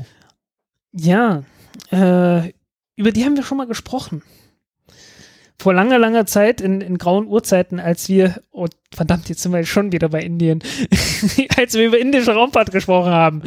Also ich, ich sag ja, also mit Vasco da Gama habe ich echt einen guten Anfang gemacht. ähm, ja, äh, die Inder haben auch mit, haben ja auch mal von der NASA die äh, Scout-Rakete zur Verfügung bekommen und darauf dann ihre, ähm, äh, die Baupläne dafür zumindest und darauf ihre äh, Raumfahrt begründet. Ähm, die Italiener haben das nicht ganz so aufwendig gemacht, die haben die einfach genommen und damit ihre Raketen, ihre äh, Satelliten gestartet. Und äh, warum macht man sowas auf einer ausgedienten Pl Bohrplattform? Naja, so eine Bohrplattform kann man etwas mehr als drei Kilometer vor der Küste verankern und ist damit in internationalen Gewässern. Ähm, denn äh, 60er Jahre 67, da war was. Äh, da war nämlich äh, die ganz große Welle der Entkolonialisierung. Und äh, Italien hatte zwar noch Verbindungen so in die nach Afrika. Äh, ich glaube, huh, warte mal, Äthiopien war mal italienische Kolonie, möglicherweise Somalia. Ja, aber jedenfalls in der Ecke da. Äh, aber äh, also in der Ecke waren jetzt alle nicht mehr so ganz so toll gelitten. Also es, es war halt schwierig, ne? Also äh, von Land aus hätte man die nicht wirklich starten können. Dann hat man die halt äh, von der Küste aus gemacht. Man ist dort äh, geografisch sehr gut gelegen, äh, in der Nähe vom Äquator. Und äh, ja, eigentlich perfekter, perfekter Standort, ne? Für das, für das Broglio Space Center. Benannt nach, äh, benannt nach einem, äh, nach Luigi Broglio, was äh, einer der Leute war, die in Italien die ersten Raketen mitgebaut haben. Mhm. Ja, äh, hat nicht allzu viele Starts gegeben, die äh, orbital waren. Ich glaube zwölf oder so. Jeder einzelne davon erfolgreich. Äh, fand statt zwischen äh, 67 und 88. Und äh, das will für die Zeit was heißen. Keine Fehlstarts. äh, also die, die Rakete war halt echt gut. Äh, gibt auch eine sehr schöne äh, Dokumentation zu der Rakete. Ist, kann man sich mal anschauen, ist leider auf Englisch, äh, stammt aus dem Jahr 1991, was so die Zeit war, als die allerletzten Scout-Raketen gestartet wurden. Die allerletzte war, glaube ich, 94. Die haben sie dann kommerziell genommen, äh, aber ja, waren halt noch ein paar kommerzielle Starts und dann nicht mehr. Ja. Ja, ansonsten halt äh, Scout-Rakete, echt tolles Ding. Letzter Fehlstart einer Scout-Rakete 1975. Vorletzter äh, Fehlstart einer Scout-Rakete 1967. Alter, das Ding war richtig ernsthaft zuverlässig. Ähm, woher kommt diese Zuverlässigkeit? Naja, die erste Stufe war eine, war eine Interkontinentalrakete. Die zweite Rakete war auch eine ballistische Rakete, irgendwie Kurzstreckenrakete und der Rest war auch alles von Militärtechnik abgeleitet. Äh, also man hatte genügend äh, Gelegenheiten, das zu testen. Ja, das äh, ist ja meistens gut. Aber ähm, warum hat das jetzt, äh, also warum haben wir diese Stadt, italienische Stadtplattform nicht mehr? Ist das einfach dann einfach nicht, nicht rentabel Wurde nicht gewesen? mehr benutzt, wurde nicht mehr benutzt und ist dann nicht mehr gewartet worden und äh, zerfällt jetzt so langsam aber sicher vor sich hin. Also steht da noch. Die stehen noch, ja. Und wie viele Starts insgesamt gab es von der Plattform? Äh, 24 steht hier. Oh, das ist ja gar nicht so wenig. Also es gab noch eine, es gab noch eine Reihe von, äh, also von äh, Suborbitalen. Okay.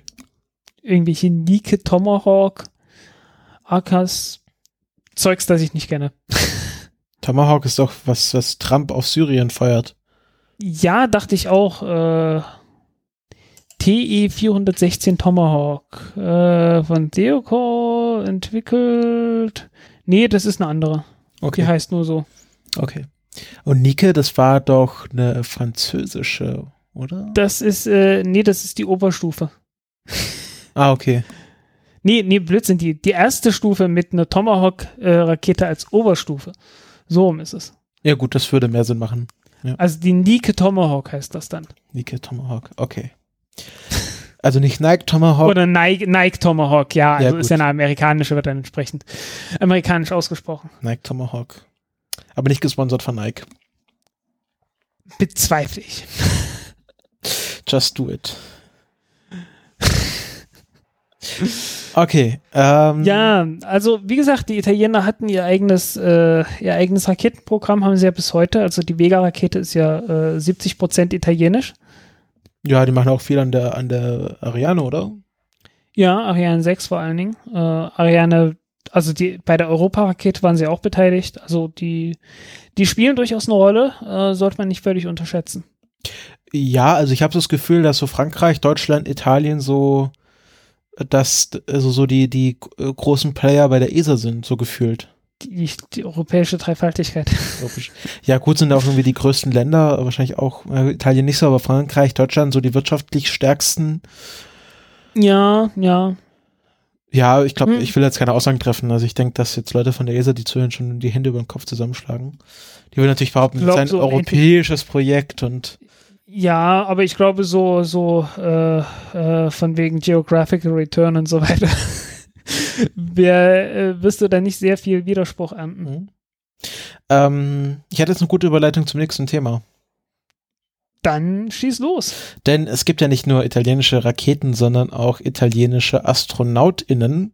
Und ähm, da gibt es eine Astronautin, die schon einmal, glaube ich, oder ich glaube einmal auf der ISS war, nämlich die Samantha Cristoforetti. Und äh, die war zusammen mit dem Matthias Maurer, das ist ja der neueste deutsche Astronaut, der noch nicht auf der ISS war, ähm, in China. Und äh, die haben da nicht Urlaub gemacht, sondern waren auf einem neuntägigen Überlebenstraining mit 16 anderen chinesischen Astronauten. Ähm, das ist ganz interessant. Also die, Wo genau? das weiß ich nicht, irgendwo auf dem Meer. Ach so, auf dem Meer, okay. Ähm, also, ähm, also so die Grundlage dafür ist, dass 2015 gab es ein Abkommen zwischen äh, China, also der CNS, CNSA, der chinesischen Nationalen Space Agency, ähm, äh, dass man bis 2022 daraufhin trainiert, dass ESA-AstronautInnen ähm, zur chinesischen oder zu einer chinesischen Raumstation äh, fliegen. Ja, was dann halt Tiangong 3 ist. Ja, genau. Ähm, und äh, letztes Jahr gab es schon sozusagen den Gegenbesuch ähm, des chinesischen Astronauten Ye Guangfu, der zusammen mit ESA-AstronautInnen äh, ein Höhlentraining in Sardinien absolviert hat. Ähm, das machen sie auch so ein bisschen, um so Extremsituationen zu testen. Wahrscheinlich eine etwas größer angelegte Teambuilding-Maßnahme. Ähm, der Matthias Maurer ist ja auch selbst irgendwie so Hobby-Höhlenkletter, also macht das ja auch sehr gerne. Ähm, also so privat. Jo. Und ähm, ja, sind die halt nach, nach China gegangen und haben zum Beispiel das ähm, Aussteigen aus einer Shenzhou-Raumkapsel bei Wellengang getestet, was er auch so beinhaltet hat, wie dass man halt den Druckanzug in der Kapsel ausziehen muss und den, den äh, Schwimm- und Signal- und Wärmeanzug fürs Wasser äh, anziehen muss. Stelle ich mir auch sehr, sehr schön vor, wenn man dann so eine engen Raumkapsel sich irgendwie umziehen muss, da kommt man sich bestimmt sehr nahe. Also das ist irgendwie gut, um, um zusammenzuschweißen. ähm, Jo. äh, äh, genau. Ähm, und halt bis 2022 soll, soll das dann äh, in einer bemannten Mission zur chinesischen Raumstation äh, münden. Ähm, es gibt auch sehr schöne Fotos auf der ESA-Webseite, sieht man irgendwie Samantha Cristoforetti in einem chinesischen Raumanzug. Ähm, und äh, klar, die hat dann so Statements abgegeben, sie fand das sehr spannend, äh, war irgendwie das erste Mal, dass sie ähm, den Ausstieg auf, aus dem Wasser geübt hat äh, bei Wellengang. Ähm, klar, wenn du halt, äh, bisher mussten ja ESA-Astronauten immer nur das Aussteigen an Land üben. Ja. Ähm, und Ja, wobei natürlich auch klar ist, äh, dass die dann wohl im, im äh, Wasser landen wollen werden. ist das nicht klar bei den Chinesen? Wo sind die bisher gelandet? Ich dachte, Denkt Treppe. bis, ich dachte, dachte, sind immer gewassert. Nee, sind die, nicht- sind die nicht immer in, irgendwo Ach so. hinten in, in boah, in der ähm, inneren Mongolei sind die doch immer gelandet, oder? da, ja, tatsächlich. Sind in der Steppe gelandet. Ja. Ah, okay. Also dann, dann machen sie wahrscheinlich beide Methoden. Probieren sie mal aus. Ja, oder es ist Notfall. Ja, oder das. Ja. Ähm, naja, auf jeden Fall ähm, ist das ja ganz spannend, ähm, dass die ESA jetzt so anfängt, mit den Chinesen zu kooperieren. Das hatte, glaube ich, auch mal der Werner in unserem Interview irgendwie so anklingen lassen. Ja. ja, Ähm, ja. Und ist halt, ist halt auch klar geworden, klar gewesen, weil die, äh, weil die Chinesen haben es ja angeboten. Und wieso sollte die ESA das ausschlagen? Ja, genau. Also ist ja, ist, man ist ja damit auf gutem Fuß und äh, ähm, klar, also klar, Und Deutschland. es gibt ja auch schon, es gibt ja seit äh, mindestens seit den 90er Jahren äh, gibt es ja eine Kooperation zwischen der ESA und, äh, und China. Also zumindest äh, gibt es da halt jemanden, äh, der heißt Karl Bergquist, äh, der sich damit auseinandersetzt mit denen. Äh, der halt so, so der, der Verbindungsoffizier. ja, ja, der, der der ESA Andreas ist ja auch der Communications Officer, der Kommunikationsoffizier der ESA. Also echt, ja. Okay, nee, äh, äh, war jetzt, war jetzt eher so in Anführungsstrichen gemeint. Ich habe keine Ahnung, wie der, wie der offizielle Titel ist, aber jedenfalls jemand, der die Verbindungen dort aufrechterhält. Äh, und den gibt's halt jetzt seit den 90er Jahren, der da halt äh, immer arbeitet und äh, ja. Also die Verbindungen sind durchaus da und äh, ja, warum auch nicht, ne? Ja, ich finde schön. Also ich begrüße das ja sehr, äh, weil ähm, ähm, ja, also ich glaube, langfristig wird man in der Raumfahrt nicht um die Chinesen rum, drum rumkommen, auch wenn die Amerikaner das immer noch gerne wahrhaben wollen. Ja, lass die mal machen. Ja, also ich, äh, ich fand das ja, ich fand das ja sehr spannend. Ähm, äh, Valerian, den Film hast du ja nicht gesehen. Das ist ja dieser neue Luc, Besson Cypher-Film. Ähm, und also das, der Prolog ist halt so, dass man halt irgendwann fängt an mit dem Apollo-Soyuz-Testprogramm, wo man halt sieht, wie sich sowjetische und äh, amerikanische Astronauten umarmen. Und dann wird es so in die Zukunft gesponnen, dass irgendwie chinesische Astronauten auf der ISS begrüßt werden und dass man das halt dann nochmal so nachstellt, also dieses Testprogramm. Und da habe ich gedacht, naja, es wird wahrscheinlich so sein, dass äh, amerikanische Astronauten auf, Chinesisch, auf der chinesischen Raumstation begrüßt werden in der Zukunft. Das ist äh, sehr viel wahrscheinlicher, ja, ja. genau. Sein muss mit dem privaten Flug. Ja, genau. Ja, ja ähm, mehr gibt's auch gar nicht drüber zu berichten. Ich fand das einfach sehr spannend, dass, äh, dass sie das gemacht haben. Äh, gibt schicke Fotos und äh, ist einfach schön, ähm, dass der Matthias Maurer auch was zu tun bekommt. Ich glaube, der hat genug zu tun, aber ähm, ich weiß gar nicht, wann der Ja. fliegen soll. Ich, Äh, ich bin trotzdem irgendwie nicht ganz sicher, was Höhlentraining bei Raumfahrt mit Raumfahrt zu tun hat. ja, da stand halt Ich meine, äh, so Die Chance, lernen. in der Höhle abzustürzen, ist ein bisschen klein. da ging es halt um Extremsituationen, weißt du, dass, dass du halt irgendwie, Mm, ja, wie, wie teamfähig und wie, wie konzentriert bist du, wenn du so Extremsituationen hast. Ja, klar, logisch. Ja. Irgendwie müssen die halt beschäftigt. Nein. ähm, ja, irgendwas wollte ich noch, aber ich, äh, ich weiß es nicht was. Dann mache ich einfach weiter mit dem nächsten Thema. Äh, Mhm. Kommen wir zu äh, Neuseeland. Neuseeland. Also wir haben heute eine ziemliche Rundreise. Hä? Ja, Einmal rund um die Welt. genau. Ähm, Rocket Labs USA äh, sind ja in Neuseeland. Äh, die heißen ja, glaube ich, nur US, Rocket Labs USA, weil die dann irgendwas mit ITER, also die, äh, damit Ja, sie ja. irgendwelche Technik exportieren dürfen und solche Sachen. Irgend sowas ist da. Ja. Ähm, äh, die haben ja Anfang Mai oder en, ich glaube Ende Mai war es, dass sie ihre Electron-Rakete zum ersten Mal getestet haben. Ja, ist lange her. Ja, genau. Und ähm, das endete ja im in der in einem in einem ja könnte man so nennen Fehlschlag, weil die Rakete nach äh, einer gewissen Zeit wurde der äh, gab es ein ein Launch Termination, ähm, weil ähm, es einen Fehler in der Range Control Software gab. Ähm, und jetzt gab ähm, Pe Peter Beck heißt der CEO von Rocket Labs und der hat jetzt ein Interview gegeben oder ein Q&A ich weiß nicht, warum das Q&A nimmt. Es ist ein Interview. Also die stellen Fragen und er antwortet. Genau. Q&A halt. Ja, aber das kann man ja auch. Interview nennen. Ah, gut. Ähm, und er hat so ein bisschen über die Zukunft von, äh, von Rocket Labs und der Elektronrakete geredet. Ähm, also er sagt zum ersten Mal, dass, dass äh, zum einen mal, dass, dass die nächste Rakete wird in etwa acht Wochen äh, ausgefahren, ähm, also auf, auf, den, auf den Startplatz rausgefahren. Ähm, das war vom Zeitpunkt des Interviews gerechnet äh, Anfang Oktober. Und dann wird sie da noch ein paar Wochen quasi voll integriert getestet und Ende Oktober soll dann der zweite Testflug stattfinden. Ja, wird Zeit, weil die haben ja was vor dieses Jahr. Ja, da komme ich noch dazu, komme ich noch dazu. Unbedingt dieses Jahr. Na, nicht mehr. Nee, nee, nee, nee, hat sich auch wieder geändert. Okay? Ja, ich komme noch dazu. Jetzt, äh, Okay, ja, ja, ja. ähm, und wenn der zweite Testflug einwandfrei läuft, dann streichen sie sogar den dritten Testflug und fangen gleich mit kommerziellen Flügen an. Sie haben schon sechs kommerzielle Flüge verkauft und ähm, ähm, hoffen, also wenn der zweite Testflug gut geht, dass sie noch äh, Ende 2017 den ersten kommerziellen Flug, also ersten Satelliten starten können sozusagen. Äh, beim zweiten Testflug wird auch ein eigens entwickeltes, also von Rocket Labs selber entwickeltes CubeSat ähm, Deploy-System getestet. Äh, schon mit einem CubeSat, äh, hat noch nicht verraten, von welcher Firma. Ähm, es wurde ja spekuliert, dass Outernet das ist, also die, die Firma, die äh, ein, ein Weltraum-Internet entwickeln will, äh, so mit CubeSats. Ähm, aber er meinte, das sind sie ja garantiert nicht, aber sie verraten erst so äh, näher zum Start hin, welche CubeSats sie da jetzt aussetzen werden. Ähm, ich glaube, sie haben, sie haben Launcher für ein äh, U, also eine Einheit, drei Einheit CubeSats und sechs Einheit CubeSats.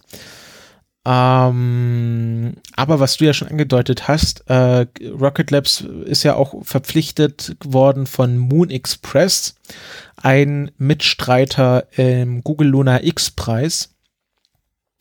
Und Genau. ähm, es ist ja so, dass es bisher so war, dass äh, um äh, den Endpreis zu gewinnen, äh, muss ähm, müssen Teilnehmer, die da noch äh, also im Rennen sind, bis Ende 2017, also bis zum 31. Dezember ihr Projekt gestartet haben, auf dem Weg zum Mond gebracht haben.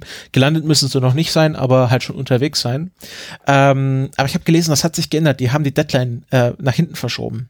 Mensch, ich hatte jetzt gedacht, so, jetzt ist das tot. Haha.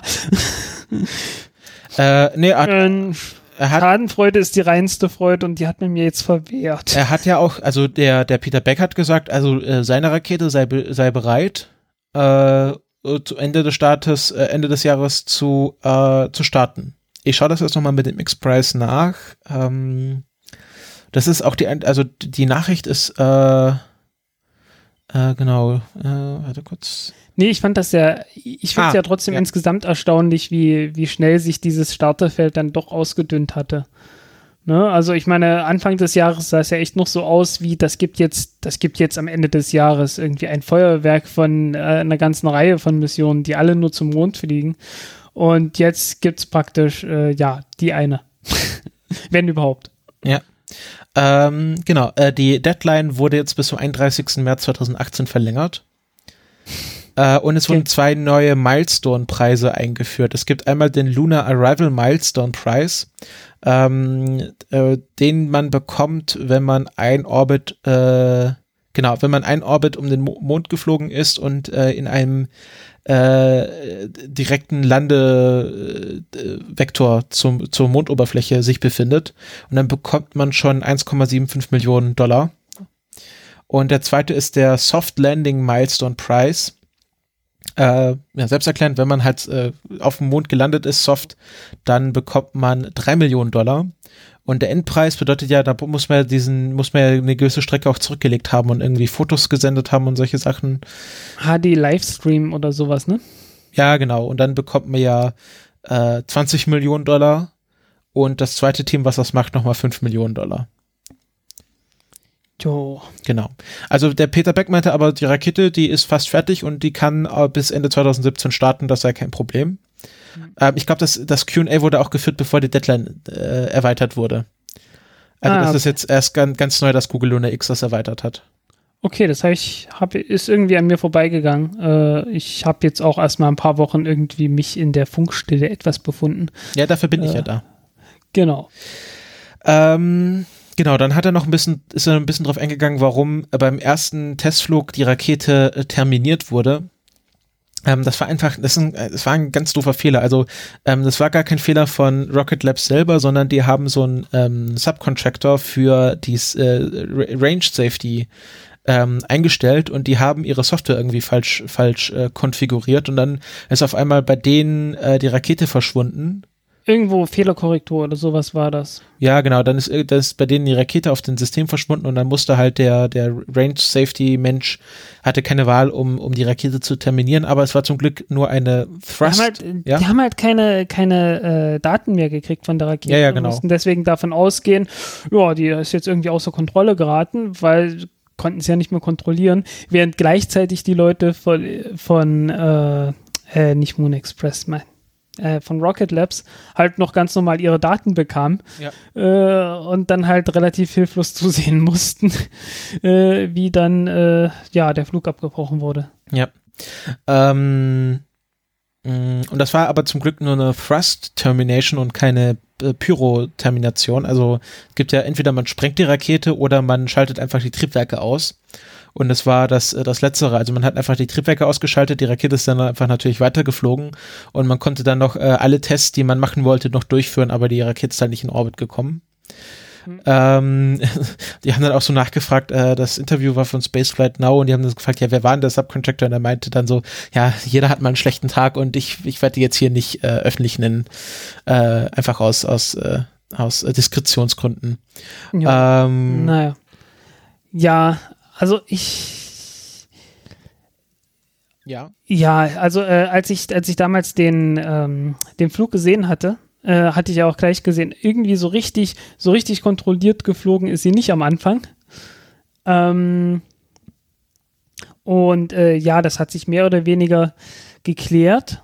Äh, nämlich, äh, das es hat halt ein gewisses Rollen gegeben, aber man wollte es nicht, äh, man wollte das Rollen nicht, ähm, nicht vollständig ausgleichen, um die Rakete nicht über zu strapazieren, sagen sie zumindest. Ähm, was feststeht, ist, wenn du so eine Rakete hast mit ziemlich vielen äh, Triebwerken, genauso wie Falcon 9 halt auch, äh, hat halt auch neun Triebwerke, ähm, dann kann halt so ein Rollmoment entstehen. Äh, hast du ja selber durchgelesen. Kannst du mal sagen, was du, wie du es verstanden Ja, hast? genau, also das, das Rollmanöver, das war, äh, also es war tatsächlich absichtlich, ähm, weil sie da, also äh, Guidance hat, also die Leute für, für die Navigation haben gesagt, wir wollen jetzt hier die, äh, die, äh, die Kontrolltriebwerke jetzt hier nicht zu überstrapazieren und die Rollachse, also äh, die Bewegungsebene, äh, äh, das ist die am wenigsten gedämpfte, also die, die kann gern ein bisschen drehen, das, das tut der Rakete nicht, nicht, nicht weh. Was? Du, Hm. du seufzt. Ich finde, ich finde irgendwie die, ich, ich finde die Erklärung irgendwie. Also auch diese, die, die sie halt im Interview geliefert haben, etwas merkwürdig, weil äh, es hätte nicht viel gebraucht und es hätte auch keine großen Strapazen gebraucht, um so ein Rollen auszugleichen, weil sehr schnell war es ja nicht. Ähm, Ja, Ah, das, ich das, das, also die haben gesagt, die haben das kontrolliert und sie haben das halt nur bis zu einem bestimmten Punkt rollen lassen. Also was da gerollt ist, das Ja. war schon gedämpft. Also man weiß ja nie, Ja. was, was jetzt ohne, ohne Dämpfung überhaupt, wie, wie schnell sie dann geworden wäre. ja. Okay, man weiß auch nicht, äh, wie, genau da, wie genau die Triebwerke funktionieren. Nicht, dass die äh, wieder irgend so eine Hydraulikflüssigkeit drin haben, die dann irgendwann ausgeht. Ja, genau, das. was wir ja schon äh, bei diversen Raketenstarts gesehen haben. Ähm, vielleicht hat es was damit zu tun, dass man da wirklich sagen wollte, okay, so wenig wie es geht. Kann sein. Es, es sah trotzdem irgendwie alles, der, der Anfang vom Flug sah nicht sehr kontrolliert aus. Ja, ich glaube, also ich glaube, er meinte es auch nicht so, dass, dass das irgendwie gewollt war, sondern dass man das einfach bis zum gewissen Grad passieren ließ, äh, ohne da einzugreifen. Ja. Ähm, ja. Und er hat auch gesagt, das kam dadurch, dass es äh, Plume-Plume-Reactions gab, also dass die ähm, dass die äh, Gase aus der Rakete irgendwann irgendwie miteinander äh, reagiert haben oder quasi so gefühlt zusammengestoßen sind und dadurch irgendwie so ein Drall entstanden ist.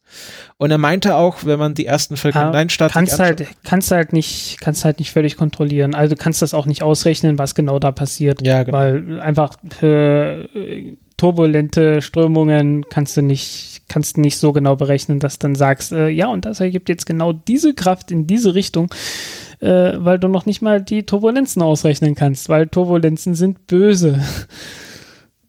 Ja. Äh, er meinte auch, ähm, dass wenn man sich die ersten Falcon 9 Starts anschaut, dass da ein ähnliches Rollverhalten stattfindet. Ja, den ersten, den ersten, nicht die ersten, den ersten, der ah, allererste. Er meinte, meinte the first. Ja, gut, das, ja, das könnte beides ja. heißen. Der erste, der allererste. Ja, also da, da gab es auch ein ähnliches Rollverhalten. Da hat sie, ja, aber die haben es halt so gehabt, okay, äh, irgendwie hat eine Vierteldrehung oder eine halbe Drehung gemacht und das wurde dann sofort stabilisiert und dann ist sie direkt hoch. Ja, ja, gut. Ähm, er meinte auch, dass es wahrscheinlich einen Webcast beim nächsten Start geben wird, äh, aber er war sich noch nicht sicher. Ja, das ist so ein bisschen dieses wird fett offline. Ja, Neuseeland, äh, da muss man vielleicht so einen Hobbit losschicken, der dann mit der Kamera. Ja, irgend sowas. Äh, Netzabdeckung ist nicht sonderlich toll. Äh, klar, äh, am liebsten wollten sie die Rakete natürlich an der Stelle starten lassen, wo nicht allzu viele Menschen ringsrum sind, äh, damit man niemanden gefährdet, falls es irgendwie nicht funktioniert. Ich muss gerade an Herr der Ringe, die zur LTE-Türme denken.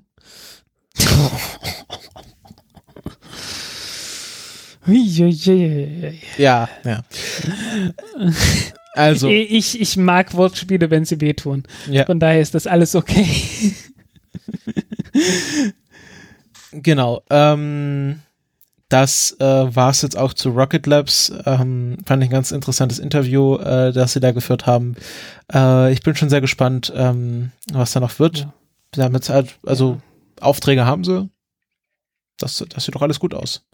Ja, äh, wie gesagt, ich fand es halt bloß etwas merkwürdig, dass halt gerade dieses Rollen, das wird halt lange Zeit überhaupt nicht besprochen. Äh, wurde auch vorher nichts drüber gesagt.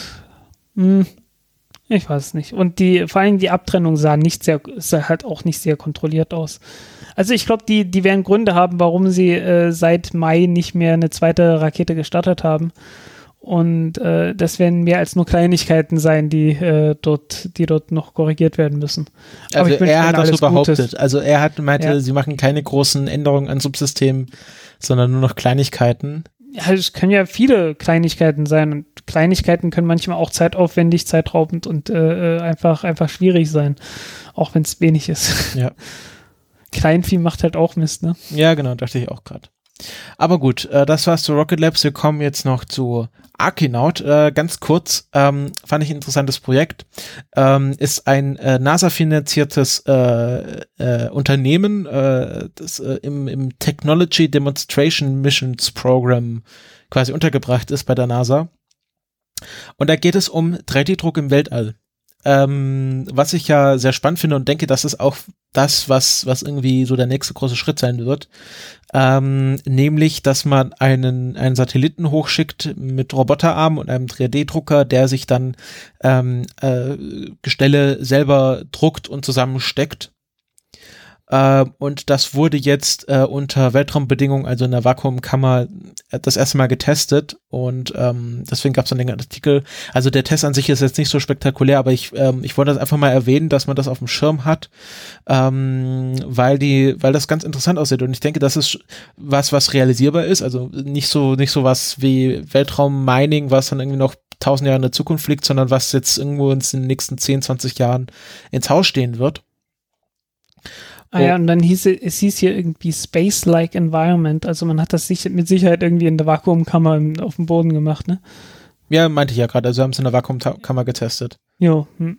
Genau. Ähm, und die haben auch sehr schöne Render-Videos, also wie das dann mal aussehen wird. Und äh, also so erste Projekte könnten zum Beispiel sein, dass man sich halt so eine große Satellitenschüssel selber druckt, äh, so dass die halt größer ist, als sie in eine Rakete reinpassen würde.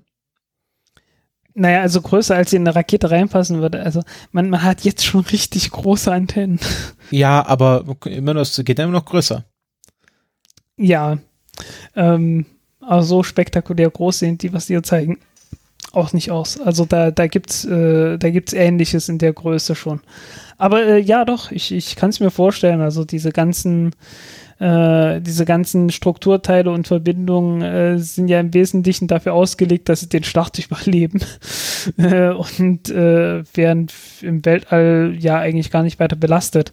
Ja. Und äh, von daher kann man sich das durchaus vorstellen, dass man dann äh, sehr fragile Strukturen im Weltraum einfach drucken kann, indem man einen sehr solide gebauten 3D-Drucker äh, den, den äh, Start mit der Rakete überleben lässt. Genau. Also es gibt auch einfachere äh, Ideen, dass man halt ähm, einfach so einzelne Em- Elemente sehr eng packt und dass man dann halt äh, Roboterarme an diesen Satelliten dran baut, äh, die dann einfach so ausgesteckt werden. Also dass, dass man auch Lego im Weltall. Genau, also es ist, geht dann nicht nur um 3D-Druck, sondern auch das, äh, also das äh, robotische Zusammenbauen von Strukturen. Ähm, also das sind so die zwei Elemente von Arkinaut, ähm, dass man einfach äh, das für den Start eng packen kann und dann im Weltraum auf, aufbauen. Also da sind wir, da sind wir tatsächlich dann bei Lego im Weltall. Jo. Ja, klingt interessant. Ja. Äh, genau, 2018 soll dann, ähm, was soll denn 2018 passieren? Da war doch was. Äh, irgendwas, ich glaube noch kein Start, sondern genau, Test, äh, ja, also nochmal andere Tests in Full Scale äh, und dann halt in Spaceflight Demonstration. Aber sie wissen noch ganz genau nicht, was sie jetzt damit machen wollen. Ähm, ist halt sehr vielfältig. Also da, ob man da irgendwelche großen Truss-Strukturen aufbaut, wo man dann irgendwas anderes dranhängt oder da, dass, dass dann andere Satelliten dort andocken und sich irgendwelche Strukturen reparieren lassen. Also, dass man da, keine Ahnung, äh, irgendwelche, irgendwelche Elemente austauscht, die dann irgendwie kaputt gegangen sind. Ähm, ist auch natürlich auch die Frage, ob man den nachtanken kann. Also, ob man da dann einmal diesen 3D-Drucker startet und der dann halt immer mit, mit äh, Druckfilamenten betankt wird, sozusagen. Oder ob man Hm. dann immer was Neues baut. Jo. Äh, wird jedenfalls interessant. Aber wirklich interessant wird es eigentlich erst, wenn das Ding mal startet Ja, genau, aber und im Weltraum getestet wird. genau, aber ich wollte das schon mal, dass, dass das unsere HörerInnen auf, auf dem Schirm haben. Jo. Jetzt hast du noch was zu SpaceX, das haben wir jetzt extra ans Ende getan, damit es nicht wieder am Anfang steht. ja, äh, ist auch nicht viel. Ähm, äh, die Falcon 9 Rakete ist gestartet, mal wieder zum 30. Mal, zum 11. Mal dieses Jahr. Und äh, ich hab's jetzt nicht im Kopf. Was die 40. Ich müsste jetzt nachgucken. 40. was? Ähm, oder 41. Start einer, einer Falcon 9 Rakete. ich schaue es gleich nach, warte. Es ist der 40. gewesen. Ah, okay. Und ja, an Bord war Formosat 5 und äh, Formosat 5 sollte ursprünglich mal zusammen mit äh, dem Sherpa Satellite Dispenser starten und dann noch über 80 Satelliten zusätzlich aus, äh, aussetzen. Und das ist nicht passiert, Warum? weil äh, im März schon die Firma gesagt hat, äh, das dauert uns irgendwie zu lang und äh, haben die irgendwo anders untergebracht, die Satelliten. Äh, Ich habe keine Ahnung wo, ich habe da auch nichts rausgefunden wo. Äh, ich bin mir relativ sicher, äh, einige werden davon immer noch am Boden sein. ähm, ja. Äh, damit äh, ist auf jeden Fall das der Flug gewesen mit der kleinsten Nutzlast, die die Falcon 9 jemals transportiert hat und wohl auch jemals transportieren wird, nämlich 475 Kilogramm. Nicht mal, nicht mal eine halbe Tonne, obwohl sie eigentlich äh, ja so locker 15 Tonnen oder so, äh, also 10 Tonnen auf jeden Fall hätte starten können in den gleichen Orbit. Ähm, ja, warum das Ganze? Weil man den Vertrag schon vor einer halben Ewigkeit unterzeichnet hatte. Und damals hieß es noch, äh, wir starten das Ding nicht mit einer Falcon 9 Rakete, sondern mit einer Falcon 1E Rakete. Und ja, Falcon 1 Raketen, äh, die wurden schon vor sehr, sehr langer Zeit abgeschafft, weil man gesagt hat, dass wir, wir finden nicht genügend Kunden, um das wirtschaftlich zu betreiben. Und äh, folglich äh, gab es die nie, nie mehr. Also es gab fünf Starts mit einer Falcon 1 Rakete, ähm, hat einen Satelliten für Malaysia ausgesetzt und äh, einen zweiten Satelliten, äh, der halt abgestürzt ist beim dritten Start und äh, ja, mehr halt nicht. Ja, aber der Vertrag war geschlossen, der musste irgendwie erfüllt werden und äh, das ist hiermit geschehen. Okay. Und der Booster ist ja auch erfolgreich gelandet, äh, tatsächlich Ist er? fast auf fast mittig. Ist der 15. gelandete Booster von, äh, Falcon, äh, von der Falcon 9 gewesen. Mhm. Immerhin. Ja. Also äh, noch 120 und es sind so viel wie Space Shuttles. Nee, stirbt äh, 118. Und dann sind es so viele Landungen, wie das Space Shuttle geschafft hat. Ja, das sollte ja bald zu schaffen sein. Äh, Weil Space Shuttle hatte ja bekanntlich 135 Starts und 133 Landungen. Mhm. Ähm, äh, ich sehe gerade, das war aber noch eine Block 3 Rakete und äh, die, der, die, Ja. der Dragon, Dragon Start war schon eine Block 4. Ja, Und es kommt noch Block 5, oder? Demnächst. Block 5 kommt äh, mit den bemannten Flügen. Ah, okay. Ja. Ja, gut, das ist ja hoffentlich demnächst. Für Februar 2018 angekündigt. Ja, demnächst, sage ich doch. Jo. Ähm, ähm, ja, das, das war's zu, zu SpaceX diesmal ganz kurz. Ja, ich wollte es auch nur sehr kurz machen. Äh, es hat zwischendurch noch eine, eine Minotaur-Rakete einen Satelliten ausges ausgesetzt. Äh, das soll der äh, die größte Bahnneigungsänderung für einen Satelliten im niedrigen Orbit gewesen sein. Irgendeinen Rekord muss man ja aufstellen.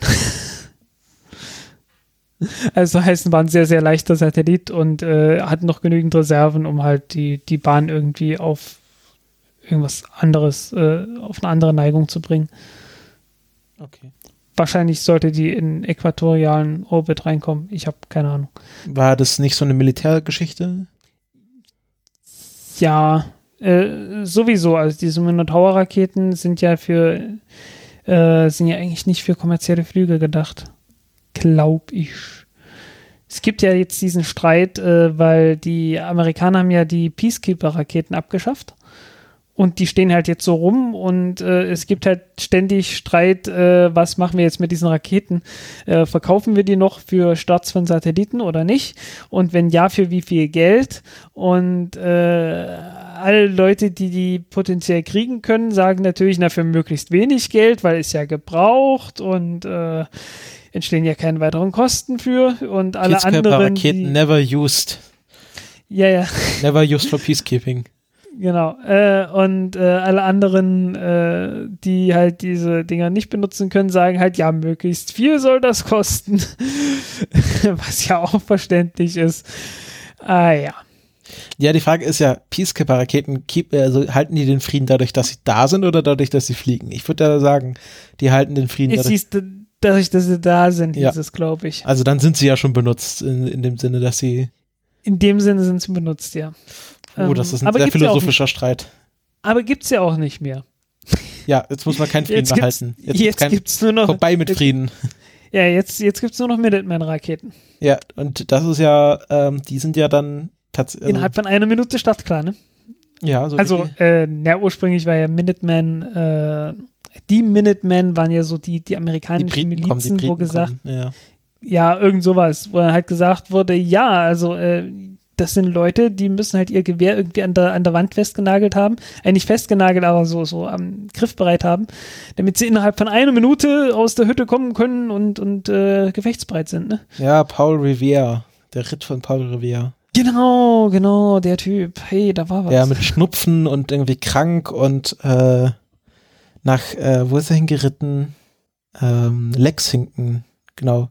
Nach, von Boston nach Lexington und Concord. Hm. Ja, äh, waren ja eher alles kleine Kriege damals.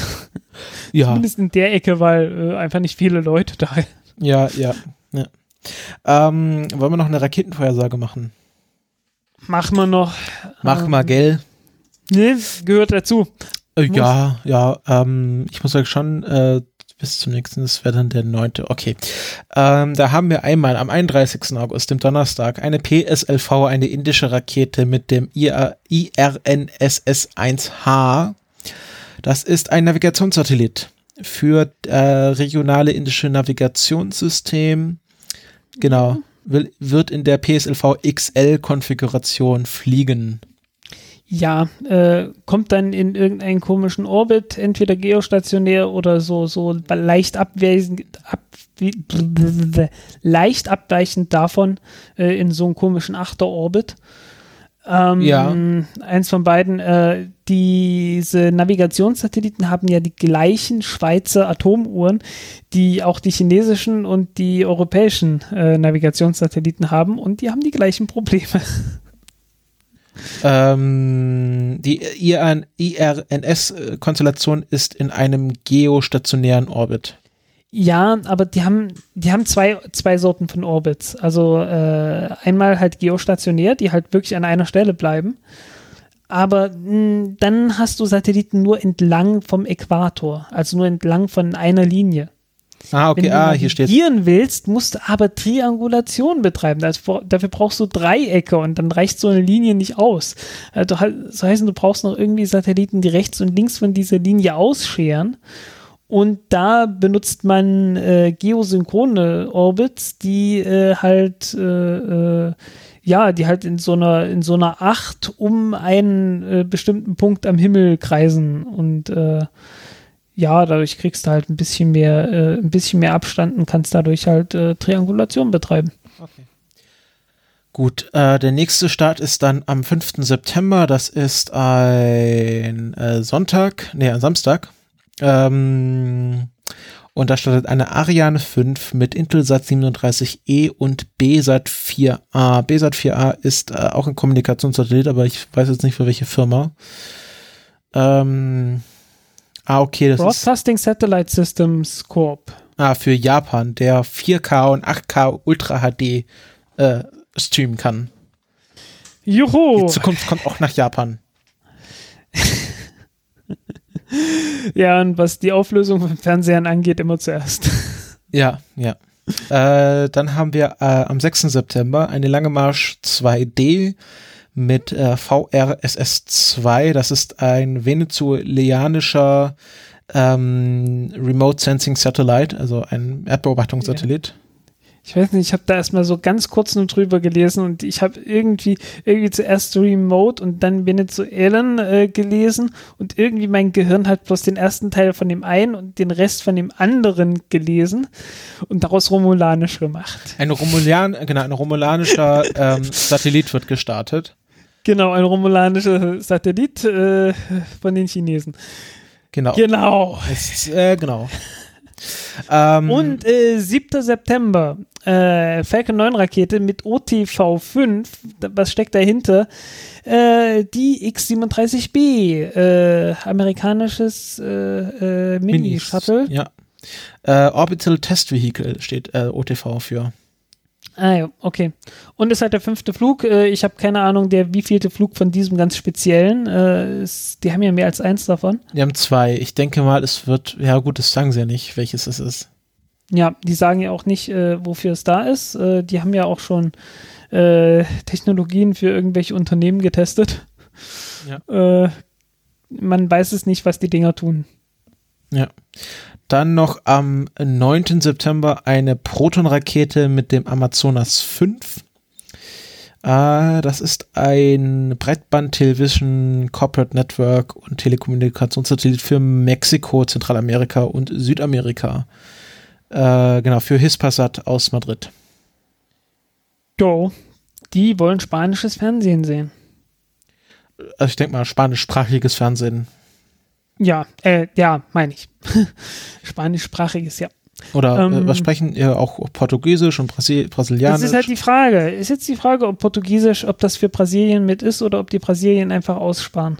ja, steht halt Weil ansonsten spricht da unten spricht, weil ansonsten spricht da unten jeder Spanisch, bis auf halt Brasilien, weil Brasilien halt äh, Von den Portugiesen. Portugiesische war. Ja. Und äh, ja, ist halt ist halt immer so witzig, dass äh, Brasilien jetzt eigentlich das, das Land ist, wo halt Portugiesisch gesprochen wird und Portugal selbst ist so ein Anhängsel.